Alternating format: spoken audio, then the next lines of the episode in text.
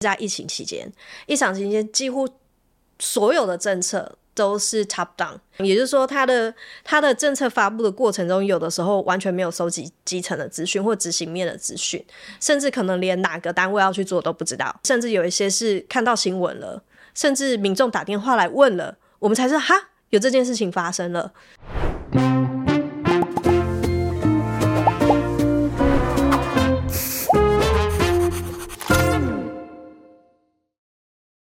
好，我是范吉斐，我是吉娃娃，欢迎收看《匪夷所思》啊、哦。那今天我们匪夷所思，我们想来谈谈公务员。嗯、OK，呃，当初我为什么想谈这一题啊？其实最重要的因素是因为，呃，其实现在好像愿意考公务员的员的人越来越少，越来越少，是不是有个新闻说现在少多少？对，就是新闻有讲说，大概这十年之间，就是报考人数大概少了五成以上。就是还蛮大的一个数字，这样、嗯、对，哎、欸，这个必须要讲啊，就是说，对，跟我年轻时候呃的印象差很多。哎、欸，我我这个我爸妈都是公务员哦、呃，而且真的都是基层公务员这样子。那我在念书的过程里面，我爸妈都会一直很鼓励我去考公务员，他们认为觉得是公务员是很好的工作。这样，在你们年轻这一辈来讲，觉得公务员是个很好的工作吗？可能是一个偏无聊的工作，但我必须说，其实如果你要讲薪资水平来讲，我觉得以刚出社会的人来说，公务员的薪资确实还算有一点竞争力。比如说，现在其实普考的起薪就是四万，高考大概五万。如果是以文组的刚毕业来讲，我觉得还算是不错的薪水。但你说工作几年之后，大家跳槽的跳槽啊，升职的升职，其实它速度成长就会比公务员还快，这样子。所以我们就找了一位克里尔啊。他是一个高阶公务员啊，已经退下来了哈。那这个克里尔的简介，我请吉娃娃跟我们大家讲一下。好，那其实克丽尔他现在比较算是在做公务人员的职涯辅导。那他过去其实有长达十三年的公职经验。那他待过比如说地方政府啊，然后呃台中的捷运工程处。那他最后一个单位其实是经济部，他在经济部担任幕僚的职位，大概有四五年的时间，那么久了。对，所以他其实算是一个公职经验很丰富的人，而且他其实也蛮年轻的，三十几岁而已，他就选择。呃，离开公务体系，所以我们今天邀请他来，就是想要听他讲说他当初为什么选择离开公职体系，还有他在这里面看到哪一些问题，这样。嗯，对。然后，尤其是经过这个王志安的事情之后嘛，哈。那我们大家都知道，就是这个王志安，因为就是被移民署一罚，好，就是五年就不准进台湾来了啊。那在这他自己又做了一个影片嘛，然后就在讲说，他就是呃，我们台湾的民众帮他去问啊，比如说这个劳动劳动部啊，还有这个移民署啊，就是说他们怎么样做这个决定，然后跟这个中国的就是其他的这些大 V 啊上节目，他们一样上节目，为什么会有差别待遇？所以我很想，其实透过这个克丽尔啊这个经验，其实这个是克丽尔，我们是先访问的了。访问完了以后，我才发现说，哎，他讲到了两个问题。就王志安，你影片里面讲到了两个问题，一个就是说，呃，他是不是有差别待遇？哈，第二个就是说，他的这个是不是上头交办这个事情很效率会比偏啊？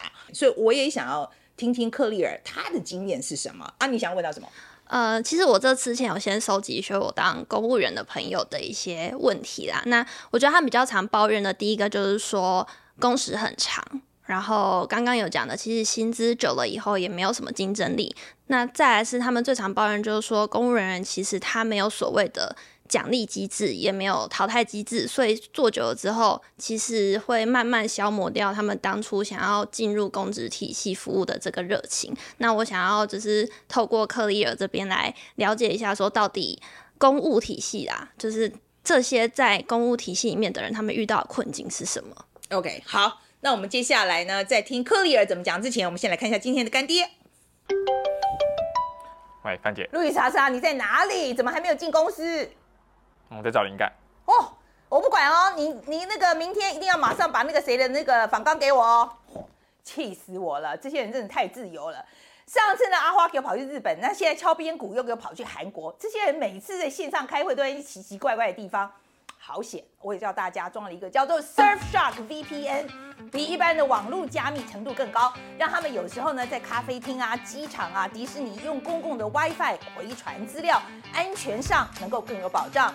Surfshark VPN 还有 Clean Web 的服务，能够有效阻挡广告啊、网络钓鱼啊、恶意软体，减少电脑、手机的损害。这样是不是就可以阻挡我不要一直当三 C 杀手啊？还有一个功用是我常常用的，我就是用那个 Netflix 追美剧嘛。但是呢，因为地区设定的关系，很多美剧都看不到。但是我一用了这个 Surfshark VPN 之后呢，马上就秒回美国，什么剧都可以看。哎，那个范姐，我的电脑还没有装那个 Surfshark VPN。哎，这不是说只是第一天就要就要赶快去装吗？现在赶快去装装，报公账，OK？那记得我们有优惠码，叫做 F A N C H I E I，OK？好，那这个优惠码呢，大家也可以使用哦，你就可以马上获得专属优惠，加上额外的三个月免费。那办一个账号就可以在无限制的装置上使用，这也太划算了吧！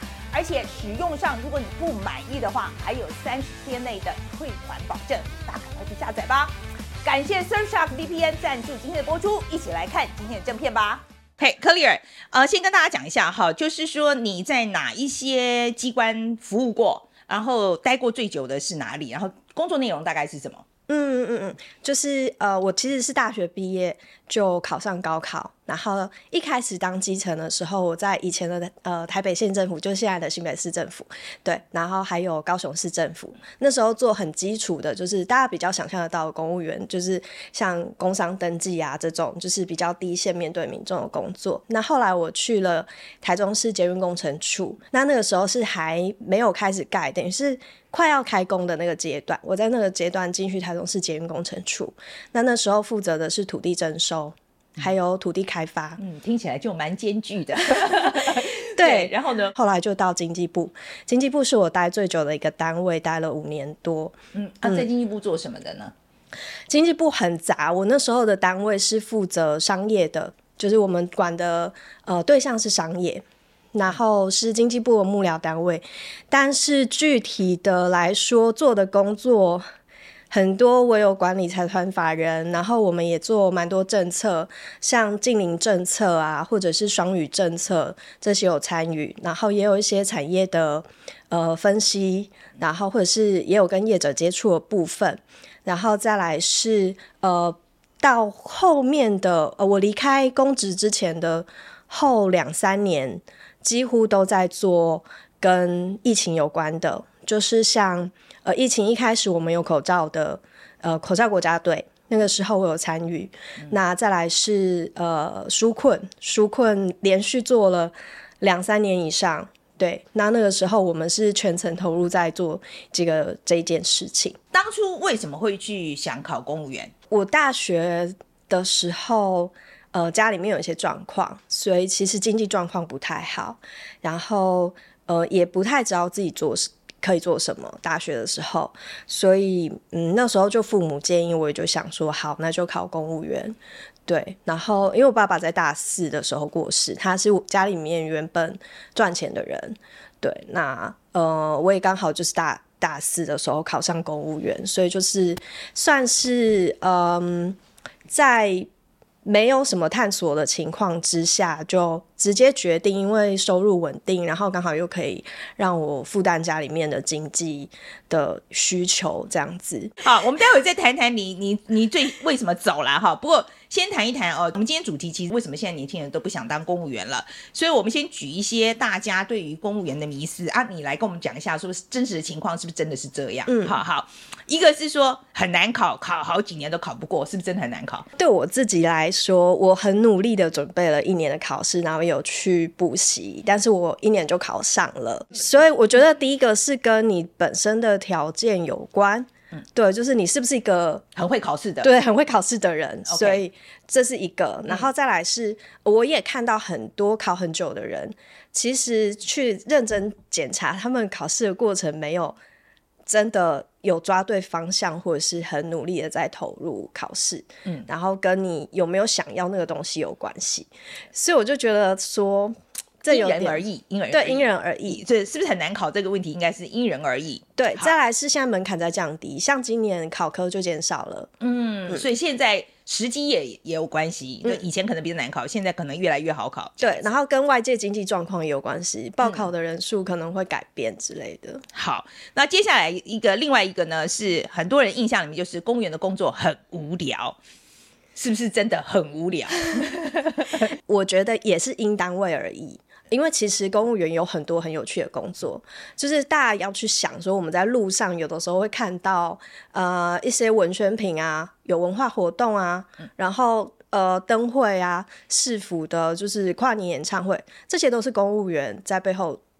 呃，举办的也就是、嗯、他们也也在后面推动嘛，对不对？对，嗯，对。然后社会有很多大的事件或大的呃政策，其实是公务员在后面推动。只是大家一开始都联想到，可能去户政事务所啊、去公所啊，坐在呃你前面的这个承办员，你好像觉得说他都在做一些 routine 的事情，很无聊。那这个只是一部分，嗯、有人喜欢这种工作，但是也会有人在做背后这种比较。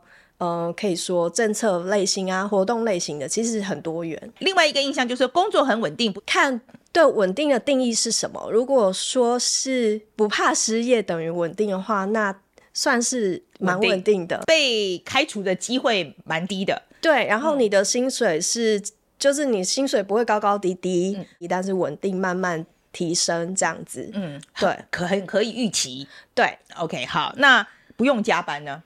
没。呃，没有，这完全错误，真的是完全错误，不用加班就是完全错误这样子。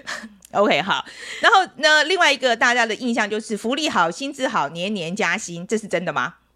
呃，福利好，薪资好，其实我觉得中等。就是因为其实现在有很多负面意见，觉得公务员福利薪资太差。我我自己觉得是中等，就是看你自己对自己职涯的期待是什么。如果你期待你要人生要赚很多钱，那不适合你。那如果说你觉得你的呃你就喜欢稳定的生活的话，那我觉得还 OK。是每年是加薪的吗？呃，每年就是你会，它有一个年资，所以你年资增加的时候会有微幅的加薪，大概就是月薪多一千块这样子。嗯、那大概三到五年政府会大调薪一次就是像今年也有，就是调薪三趴或调薪五趴这样子。那好了，另外一个大家的印象就是退休金很高，领月退俸，领终身，这是真的吗？嗯、呃。这个是以前的公务员，那现在的话，因为年金已经改革了，那现在的公务员的退抚制度，其实我觉得跟劳保差不多，差不多，而且几乎没有什么保障，因为你要到六十五岁才退休。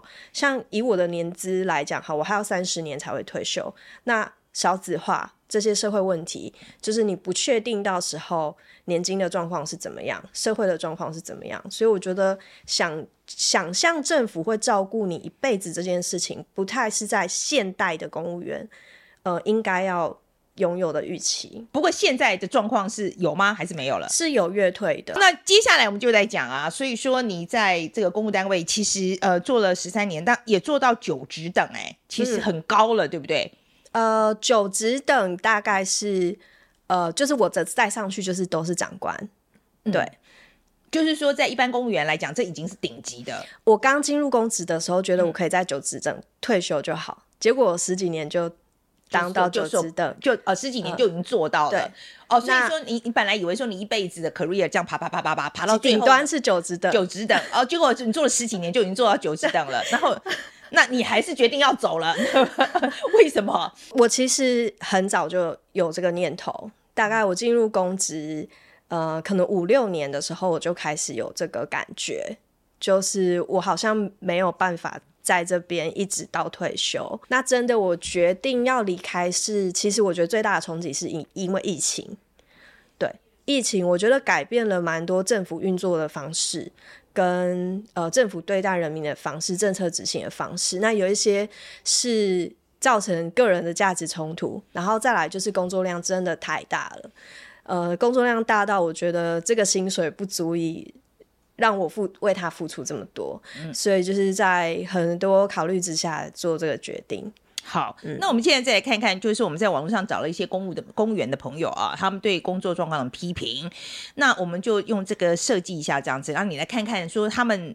跟你自己的经验来讲了哈，就或者是你在那个你的这个公务员在职场上的时候看到的情况相不相符这样子。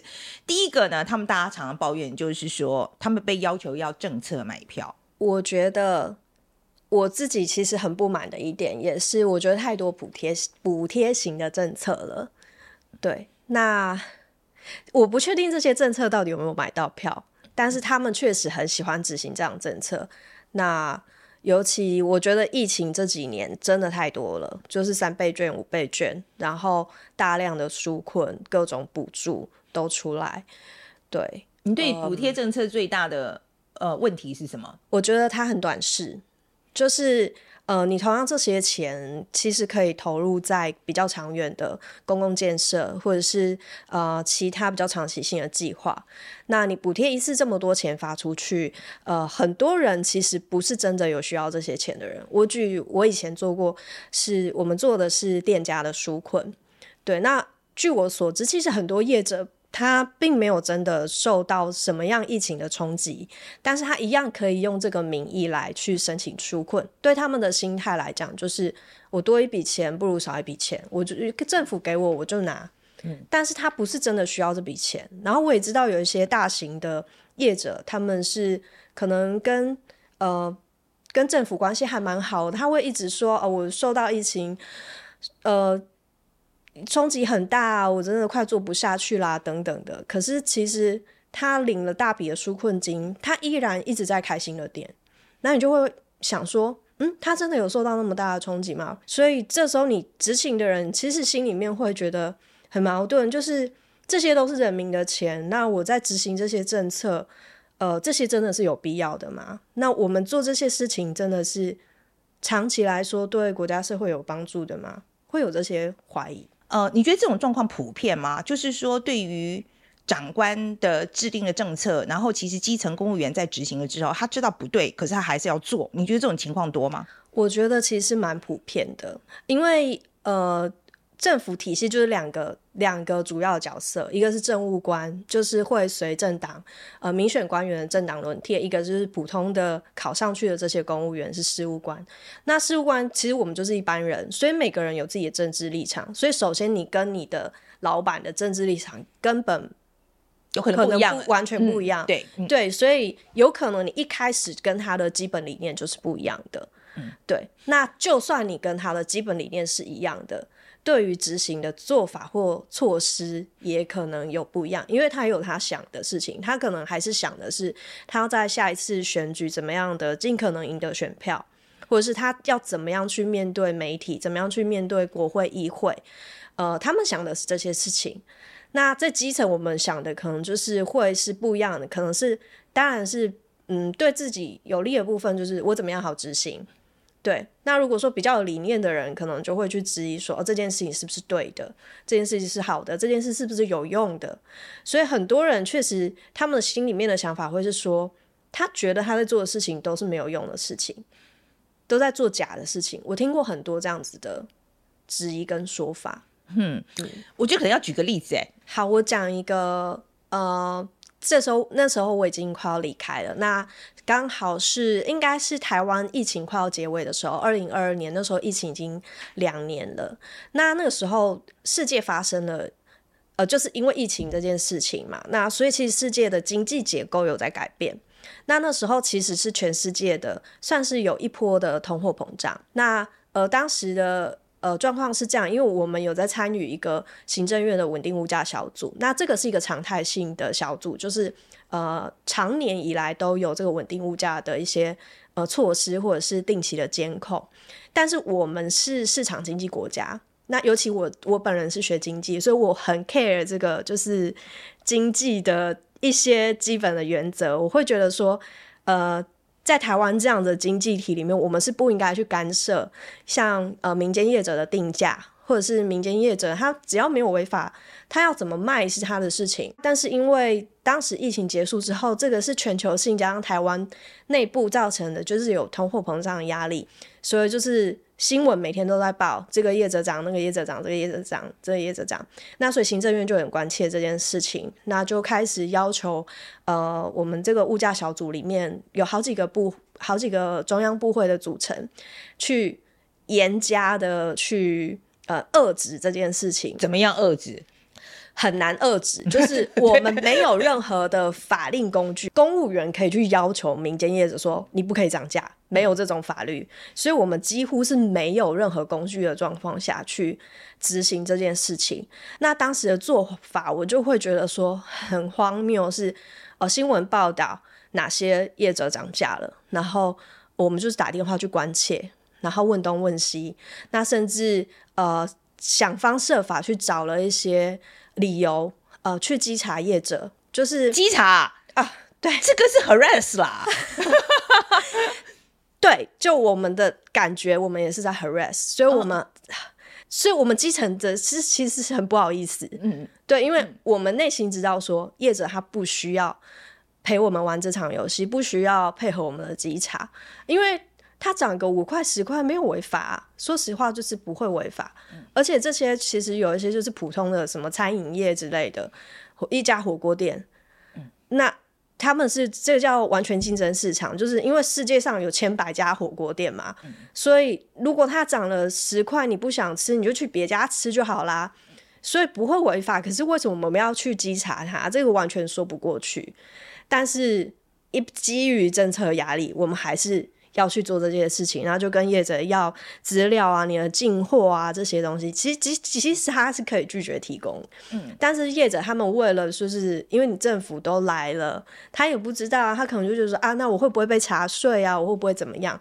他们还是都会尽量配合，嗯，对。但是我我会觉得说做这件事情就是。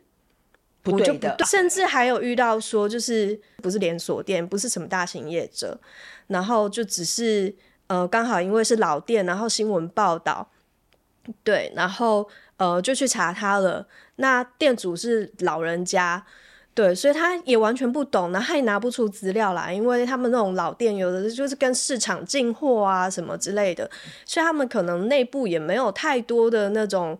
账务控管的东西，所以他面对这些，他手足无措，就吓坏了。隔天马上就菜单就就赶快再换掉，就换回以前了，他就降价了。嗯，那你心里面就会想说，不是啊，我当公务员为什么是在做这些事情？嗯，对，好，嗯，这个的确，嗯，蛮严重的。那好了，那你们回去跟长官讲说，你们这样搞不行，这个可不可以？嗯、呃。当时一开始有，其实是试着有想要去沟通这件事情，嗯、但是就没有用。对，没有用。就是长官通常要执行政策之前，会不会跟你们讲清楚？就是说我们为什么要做这件事情，然后这个会不会充分沟通？呃，正常来说会。对，正常的话，应该说传统的政策执行大还是还是呃 button up。就是还是由下往上，就是下面规划一个东西，那上去看看可不可以啊之类的，所以会有一个很长的沟通过程。那最大的差别是在疫情期间，疫情期间几乎所有的政策都是 top down，嗯，那是非常剧烈 top down，也就是说，它的它的政策发布的过程中，有的时候完全没有收集基层的资讯或执行面的资讯，甚至可能连哪个单位要去做都不知道，所以我们有的时候。当时甚至有一些是看到新闻了，甚至民众打电话来问了，我们才知道哈，有这件事情发生了。对，然后我们甚至都还不知道怎么做。嗯、在疫情期间的时候，蛮多这样子的事情发生。那另外一个，他们很多人在讲受不了的是要那个官说的文化，比如说明代来官说，嗯、这种情况多吗？呃，我我觉得官说有一点太。明代的东西一天到晚要处理，对，就是一天到晚。那我觉得，呃，网络网如果说是网友的意见啊，我觉得，呃，大家会把这件事情过度放大，因为光说不是违法，就是光说这两个字很会想到。违法，但其实没有，他们就是在做他们的选民服务。嗯，对，你就想说你，你也举个例子好了，比如说什么？好，举例来说，好，我以前做过的，嗯、像呃，我们以前做纾困嘛，那纾困的话，就是可能业者要符合一些审查的资格条件，然后来申请补助。对，那有一些他资格条件不符的，他可能就被退回去了。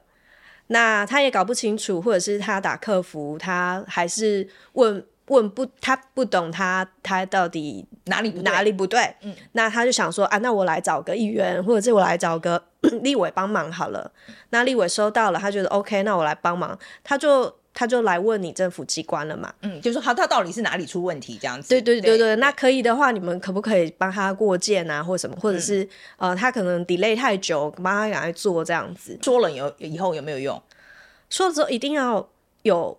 不一样，但是不一定要有用。OK，一定要有不一样。哦、这个，嗯，这个这个蛮有玄机的，这是什么意思？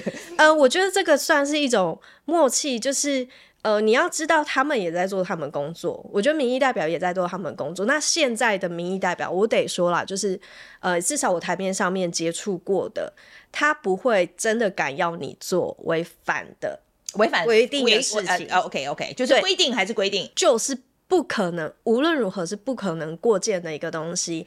那我们还是要直接跟他说，那就是委婉的看怎么样一起去沟通，让这个民众了解。嗯。那第二种情形呢，是他其实有机会过，但是可能要有一点小技巧，就是就是可能是呃规则底下的一些 bug。嗯嗯，对。当然有的时候我们会在这时候提供这种资讯给他们。对，那透过议员那边，或者是透过立委那边去沟通，那等于说他们也做了一个面子。嗯，对对对，那他也可以得到他要的东西。好，对，嗯，嗯，那那有一些就是帮忙赶快，那我觉得这就赶快就好了，因为你早做晚做都要做。OK OK，就是说资格是没问题，嗯、只是让他。嗯速度快一点，嗯、可是速不是通常速度会慢，就是因为排队嘛？这还是插队啊？嗯，他还是插队啊，这还是插队嘛，对不对？OK，所以找搞了半天，所以找明代还是有用的。OK，好好好，是有用的。这结论就是还是有用。欸、但这个播出去，大家不要一直找，因为这真的很累。对，OK，好，来，然后加班这件事情，很多人在抱怨，就加班，而且像那个金山小编那个事件呐、啊嗯，你知道那个事情吗？哈、嗯。他说他只是约聘人员呢，说下班的时候都要回讯息，然后还假日还要陪长官去去去跑行程，结果最后就过劳，他就真的死了哎！我我我想要知道，就是说现在公务员加班的情况有多严重？呃，我在疫情的时候最高一个月加班一百二十个小时，一个月加班一百二十个小时，但这个是特殊专案期间，嗯，那其他的话可能呃其他重。其其他很忙的时间大概加到八十个小时，对。那可是我觉得这个都是极端状、极端忙碌的单位。那呃，我觉得其实以我自己听到，因为我也有在辅导很多公务员啦。那原则上第一个是地区性，地区性就是普遍来说，双北或者是直辖市政府的呃加班情形比较严重，比较偏向。或者是比较没有那么压力没有那么大的单位，其实还是都是准时上下班。OK，可是我我怎么听说你们好像加班有一个 cap，就是说有一个上限，就是我们有分一个叫做一般加班是二十个小时的上限。如果说真的有在忙特殊的案子，那你可以上签，请长官放宽，那你可以最多到四十五个小时。OK，对，好，那这个是有加班费的吧？呃，加班费的话。呃，跟这个是两回事。好，刚刚讲的是可以报加班的时数啊，对。然后加班费要看你的单位有没有预算。那像是你加了班就有钱？没有，只是他只是好。那等一下，前面那个晨报的意思就是说你可以加班，但是你的加班费呃要看状况。是这个意思吗？对，是这个意思。这个、这个非常的干扰我的三观。因为你可以加班费或可以补休，可是如果你已经忙到是要加班呃四十几个小时的单位的话，你也找不到其他补休去补你的这么多时数。OK，所以也是这样。OK，所以那好，那如果那种情况发生的时候怎么办？就就没啦，就公务员自己吸收啊。对啊，就，就是说你反正就加班算啦，就这样算了。哦，那没有违反公务员服务法吗？没有，真的还假的？没有。公务员服务法怎么规定这个东西呢？因为它其实讲的很模糊，像呃以前这这这个加班问题一直都有在内部，一直有人会去反映，包含像。呃，前几年有一个叫公共政策参与平台，嗯，那个很多公务员去投诉，那人事总处也有做出回复嘛，嗯。那他的回复就是法令规定是这样，可是你你不知道加班费还是要看你的单位有没有钱给你，嗯，所以就是一样，答案就是永远在这边绕圈圈。之前天下杂志还报道说，零零后的年轻人他求职的重点是考量兴趣啦，哈，对对，职场的要求是不是公平啦？那你觉得这个？有没有应对到公务员的这个职场呢？嗯，我觉得有。我觉得现在年轻公务员的呃想法真的很不一样，甚至我我不知道，我应该算中生代。对，就是跟我们中生代的感觉也是不一样的，就是他们对于自我，他们比较在乎自己，对，就是他们呃进去职场跟想要找的东西，他们想要找的是我是什么。所以他如果进到公务员这个体系来，发现说，哎，我好像这样不是我要的，我好像要去寻求一下哪边是我可以发发挥的地方，然后什么是我的兴趣，那他就不太有可能在一个这么稳定，然后这么追求长期性的体系里面待下去。你觉得哪一种特殊的人格特质适合这样子的工作？比较像是统计啊，就是纯粹是感觉。嗯、我真的觉得就是呃。他比较喜欢规律性，就是安定感，然后呃，对于成就感、变化、新鲜感比较要求比较低，要求比较低。嗯，对，这样子的人会比较喜欢这样子的体系。价值观很强烈的人不太适合当公务员。哦，好，嗯，OK，因因为这样子就会冲突嘛，对，对不对？一定会冲突，一定会冲，对啊，一定会做。某些你不想要做的事情，我必须要这样讲。我觉得这样很难留住人才哎，因为我觉得价值观强烈的人，就是才会有理理想嘛，他把这个事情做好嘛，right？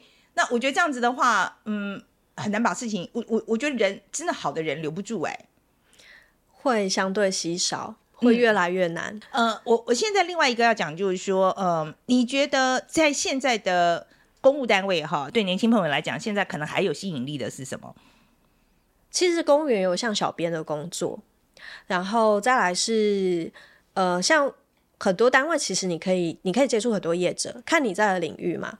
那例如说，像文化单位，他们可能就是接触艺文的业者。那像我以前在经济部，我们管商业的，那我们就是会接触很多可能餐饮啊，或者是零售业这些连锁店的业者。那工业局他们可能就是接触很多制造业的，所以你会知道一些这些东西。那你会知道呃。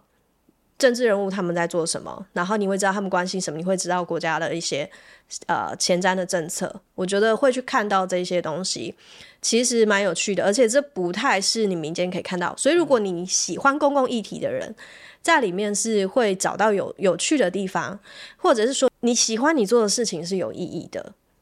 对，就是因为你不管做什么事情，一定跟别人有关。就是都是一定民众或者是业者，这些人你一定是在帮忙某些人。那尽管说你可能会怀疑说，嗯，这样做到底有没有用？但是你一定都在影响他们。嗯，对。所以你想要这个影响力的话，我觉得公务员也是在做这样的事情。好，那你现在已经离开了，可是你自己现在在帮很多年轻的朋友们做职涯规划嘛？哈，那你觉得这个系统应该怎么改呢？才能够吸引吸引更多的年轻朋友愿意进来？我自己的感觉是，我觉得要。最重要的问题其实是流动性，就是呃，现在的选材机制真的太僵化了，嗯、就是。呃，包含像考试好了，考试其实已经慢慢在改了，因为我们考试它把科目减少，至少就是让它比较容易考。其实我觉得最好的是面试，我觉得就是完全企业化的征才，其实是最合适的。就是你简单的智一些像智力测验的东西，确认这个人呃智力是符合一个资格的，然后接下来就是用面试的方式，我觉得其实是会比较找得到人才。那因为考试真的跟工作是两回事，但是这个我觉得还非常的遥远，呃，所以就是渐渐吧。嗯、那另外就是太多限制了。你当了公务员之后，第一个你不能兼职，包含因为我们公务员之间是可以调动的，所以我才可以跑了五个呃机关这么多。就我们在体系之内是可以呃。有一个像一零四这样的征才平台叫试求人，我可以看到有兴趣的职缺，我也可以去投履历，可以去面试，就是叫呃，应该说体系内的调动，叫商调。那现在关于这个商调也有很多限制哦哦哦，其实哦，OK OK，还不是说你想去 apply 就可以了。对，嗯，所以这个其实会造成一个很大的困难，就是你可能会呃，在一个你不喜欢的工作待，就是你走不掉。但是其实，也许你身为公务员，你还有其他更适合你的地方。可是因为这些限制，那这些限制包含说，像考上了之后，你要在同一个地方待三年，你才可以再调动。所以如果你一开始分发到一个很烂的机关，主管很烂，或者是说这个工作你完全不喜欢，你还是要忍耐三年，你才可以去找自己喜欢的那再来是你找到了之后面试了，那新的单位他也觉得说，嗯，你很棒，你来吧。那我们的规则是要原本的这个单位同意，你才可以去新的机关报道。嗯、你就想象，就是两个老板都要答应，两个老板都要答应。旧的老板如果不放的话，你就没救了。Yep，、嗯、那或者是他可能说啊，那可以啊，你三个月后再过去。所以新的老板受不了，对他他就缺人了，他还等你三个月，嗯、所以呃也是因为这个原因，让公务机关，例如说我们以前可能呃单位里面缺一个一个人，大概要这个职缺要至少半年到一年的时间才会补得上，所以才会永远都在缺人。因为这个流动率真的太慢了，那就是因为这种很多很多的限制，所以我觉得这是一个蛮需要改的地方。好，另外一个问题就是说，大家常常会讲啊，就是比如说像新加坡啊的这个这个公务员薪水很高啊，这就是为什么他们都可以找到很好的人啦，或者是说他们的效率比较好，或甚至说比较不会贪污。嗯啊，所以你同不同意这个？就是说公务员的薪水应该要给他很高？呃，我不同意公务员的大加薪，就是。因为你加薪是加全部的人，可是我没有觉得现在所有的公务员值得被加薪。我说老实话，但是我们真的需要一些够聪明的公务员。所以其实他最大的问题是在于，我们没有办法去在体系里面辨别什么样的人是应该给他更好的待遇。像现在我们其实每年考级只有分甲跟乙等，甲跟乙等的差别只有半个月的薪水，就是年终。的考级奖金只差半个月，一整年只差半一整年只对差半个月，对，大概大概就差两三万块这样子。嗯，所以你两三万块的差距，我我为何要当那个好的人？嗯，对，所以我觉得其实问题在于说，他那个对于好坏的差别待遇太小了，然后也没办法淘汰不好的人，所以你长期下来，嗯、呃，不会有好的人愿意留下来。嗯，所以，我如果说我要做这么多的事情，然后我要这么的努力，或者是想更好的点子，没有诱因去做这件事情，所以我觉得反而是要提供这个诱因。那我们现在淘汰机制真的很、很、很困难吗？很困难。呃，我昨天才跟朋友讨论，有一个我不知道你们有没有收集到这个，有一有一个叫警戒叶少爷。哦，我不知道，哦，我不晓得，没关系，嘿，你讲一下，嘿。好，他以前是警察，嗯、然后十几年前是警察，那这时候就因为就是呃做了一些很很荒唐的事情，就已经上新闻了，就是太烂了。那后来好像呃他自己辞职的样子，就过了。好几年之后，他又重新考试，这一次是当普通的公务员，嗯、然后在台中的某个区公所工作，然后他就一直装病、装残废，然后在办公室说他无法爬楼梯，爬上楼梯之后走不下去，他就自己叫了救护车，好像一年内叫了十二次救护车去上班的单位，然后呃坐轮椅上下班，然后完全不做任何的公文，有这样子的人，然后。呃，主管考绩给他打丙，他就提申诉，因为公务员的呃身份有很多的保障，就是让你可以，如果说呃你考绩啊，或者是说你被解职，你可以去提一些就是申诉之类的，他就很会用这种申诉的方式，然后他还告他的主管，嗯，对。所以 他后来这个人到底被被辞掉了没有？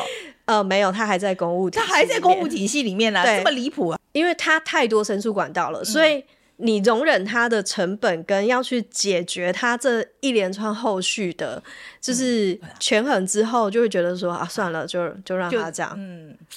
这个，所以这个淘汰机制也必须要再积极一点，这样子，我们这个也要改一改，这才才留得住，真的好的人才留得留得下。你觉得在公家单位服务出来的这个公务员，在民营机构受欢迎吗？在美国很多这种就高高级，尤其是高阶的公务员，因为他对于政府里面的眉眉角角很了解，所以他其实这种人出来在民营单位非常的受欢迎，而且薪水非常的高，因为他们就是会知道有一些关卡在哪里，他过得去的。OK，他就会知道很多诀窍，这样子，这是一种。但是另外也有呃很多民营单位会抱怨，他就说，因为那个公务员长长期下来，他其实不是在一个呃高竞争的那个环境里面，就会觉得竞争力不够。在民营单位的时候，常常会有觉得，你自己觉得，你自己觉得，那这两个讲的有没有道理？我觉得这两个讲的会不会是不一样的人？嗯 嗯，那第一个是呃，没有所有公务员都有这个技术，但是确实有的单位有，而且我自己认识也有听说很多呃去民间工作的公务员都是因为他有那个 know how 的人就可以出去。所以，如果真的想要转的，你要想办法去做这种工作。嗯，但是没有所有工作都可以培养这个东西。那再来是竞争力的部分，就是其实也是一样。我觉得这个就是回到你的职场能力是怎么样。嗯，所以你原本职场能力好的人出去还是好，如果原本职场能力不好还是不好。嗯，因为其实公务员他还是一个职场，然后他要的话，他一样是可以在里面追求很多的，就他一样需要这需要许多的沟通，他的效率其实现在的要求也是。蛮高的，对，所以其其实就是回归到说那个人的本质有没有符合这个企业的适性。嗯，那我觉得呃，公务员在转出去的最大的挑战是你很难去跟民间说服这件事情，就是你的资历跟民间要看的资历，我们做的事情的呃呈现方式是不太一样的，所以我觉得反而比较困难的是在求职的时候，怎么样去把。在公部门里面的呃，我们经历过的事情，转化成民间可以接受的一些职位的要求，就这样子。感谢你，好，嗯，谢谢。那我们讲一下科里尔这个 take away 哈。我当然第一个印象最深刻就是稽查那个事情，物价小组那个吗？对啊，我觉得很夸张哎，那个基本上就是说，难怪我们都没有通膨啊，因为那个商家如果说他觉得现现在需要这个反映成本，他需要调涨的时候，他们就去跟人家。这个基本上是有一点去，有点 harass 啊，骚扰的这种状况，然后让你不敢调升嘛。难难怪我们那个算出来，我们通膨都不严重。而且我觉得，就是你那个小摊商涨个五块十块，说实在，你去查人家也没道理，因为那怎么看都不会是恶意调涨。对，所以这个东西我是真的觉得哇，原来是这样哦。为了要配合政策，可以做到这个程度，这样子哈，这个我是蛮 蛮说实在，我真的蛮大开眼界的。这是第一件事，第二件事，我觉得他在讲就是插队那件事情，我关说嘛，关说那个呃，我我也觉得蛮惊讶的，就是说。哦，原来是真的，比如说拜托明代去讲是有用的，速度可能真的会真的会比较快。然后上头交办的啦，社会瞩目案件，哈，真的是会插队，有插队这个现象这样子。我自己是觉得插队这个行为很不好，可是听克利尔讲，好像他好像蛮能接受的。我觉得他也是算是说，他觉得可以理解，这也是明代的工作之一。阿关说，老实说也没有违法，所以他没有违法吗？他说没有违反，但我觉得这个要看人，比如说像克里尔这样的公务人员，他就会觉得 OK，那我就尽量帮你们。但我觉得一定也会有一些公务人员是非常讨厌这种行为的。那呃，我讲我的 take away 之前，我先说，其实之前在预防的时候，我有问过克里尔对于呃越来越少人想要考公务员这个趋势的看法。那他是说他观察这三年的数据，他觉得。想考的人其实不见得有变少，因为这可能关乎到，比如说前几年我们有疫情嘛，然后考制也有改啊，然后每一年他可能开的缺有多有少，这都会改变。但是他觉得可以肯定的是说，确实想离开的人越来越多。那我今天从留住人哈，对，留不住人，住人嗯，对。那我觉得这就讲到我今天其实很印象深刻的一个点，就是他在讲说公务机关的淘汰机制失灵这件事情。虽然我没有在公务机关工作过，但我有在很像公务机关的地方。工作过，让我觉得这一点是让我特别有感，因为当你一个人很有热情、很认真在那边工作，但你有别的同事在那边摆烂，那你认真工作，你不会得到奖励。那摆烂的人，他再怎么烂，绩效再怎么好，他都不会被裁员的时候，你其实越做会觉得越消磨你的热情。所以我就觉得这样子的环境，如果没有办法淘汰不适任的人员，其实你也很难很难让有热情跟想做事的人。有动力继续留下来，这是第一个。嗯、那第二个是他谈到加班的问题，我觉得这个东西加班的也很扯。对，这个东西我真的觉得也很扯。说实在，有点讲到烂了啊。就是加班这件事情，好像在每个职场都会有。但我觉得，呃，公务机关它本身就是政府了。那如果你政府还带头让你的员工就是。在这么不合理的工时下工作，你要怎么让其他私领域、私部门的人去 follow 你的法律？虽然说公务人员他不受劳基法规定，他是另外的公务人员服务法规定的嘛，但是你也总不能跟人家法律落差太大。就是你加班上限怎么定就怎么定啊，人家超时加班，你该给加班费应该就是要给，不能说哦，我今天我因为预算不够，我领不到加班费，那我剩下时数这么忙，又没有办法补休，那这个加班的这个 付出就放水流，这很不合理吧？嗯，很不合理。而且我我我其实我的印象里面会觉得，就以前的刻板印象啦，就会觉得公务员应该是比较凉的，就可能一点都不凉哎、欸，就是可能看单位。对，我是觉得他们一点都不凉哎、欸，我觉得那个而且那个工作压力还很大。哦，难难怪我就觉得这个，如果说那个薪资又不是特别好的话，然后那个保障机制又不特别好的话，这谁要去做啊？说实在，好像听着好像没有听到什么会让人家想要当公务人员的优点。其实对，可是我还是要讲哦，因为我们一个国家那个公共政策要能够推行哦，其实我们这些基层公务人员真的很重要，有越来越多的人愿意在。